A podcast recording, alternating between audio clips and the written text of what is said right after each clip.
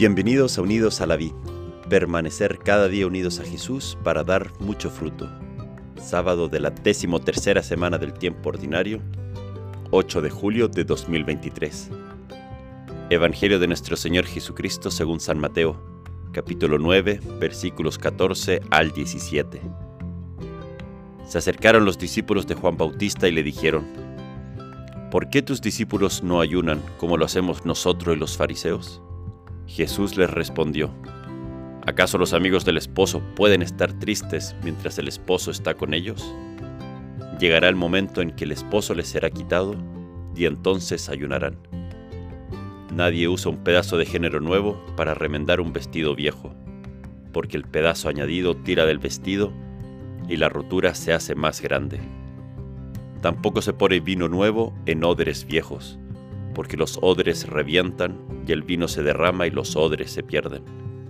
No, el vino nuevo se pone en odres nuevos, y así ambos se conservan. Palabra del Señor. Gloria a ti, Señor Jesús.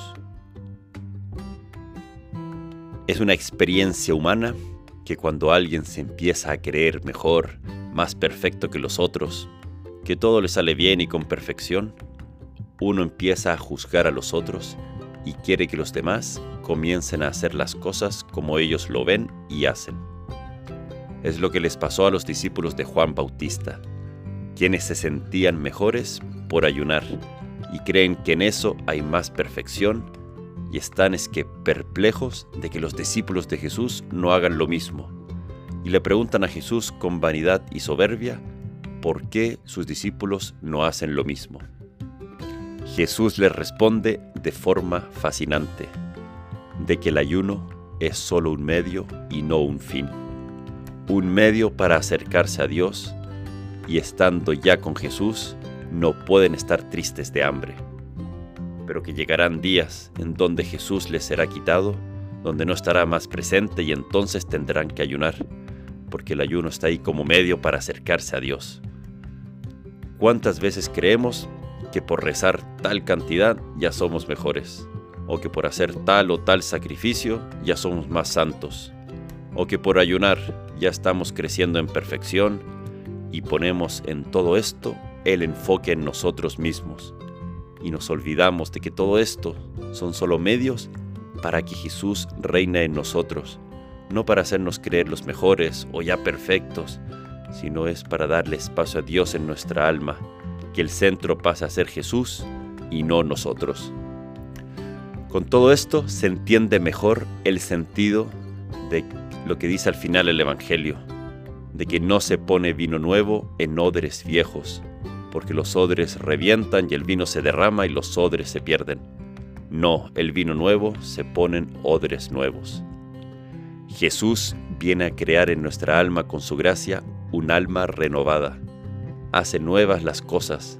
Su gracia hacia, hace, su gracia hace que cambiemos el centro gravitacional desde nuestro egoísmo a que pase a ser ahora su persona.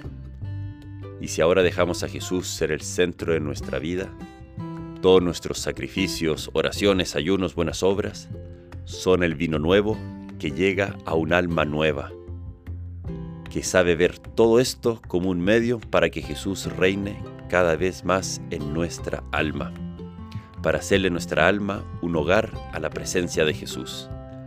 Hay tantos lugares lindos en el mundo, en el universo, y Jesús no quiere habitar en esos lugares, quiere habitar de forma real en nosotros, en nuestra alma. La presencia de Jesús en el alma renueva todas las cosas, renueva nuestra alma, la hace una tinaja nueva para recibir el vino nuevo, ese vino nuevo que es nuestra vida espiritual renovada en Jesús, en donde todos los sacrificios, todas nuestras oraciones, ayunos, todo lo que hacemos con Jesús llega a ser un vino nuevo que llega a un alma renovada con Jesús. Pidámosle a Jesús esa gracia hoy de acogerlo, de acogerlo plenamente con su vida de gracia en nuestra alma y de que todo lo que hagamos tenga el centro en Él y en eso encontraremos nuestra plenitud, alegría y el inicio ya desde ahora de la vida eterna, de una vida cada vez más como Jesús. Que Dios te bendiga.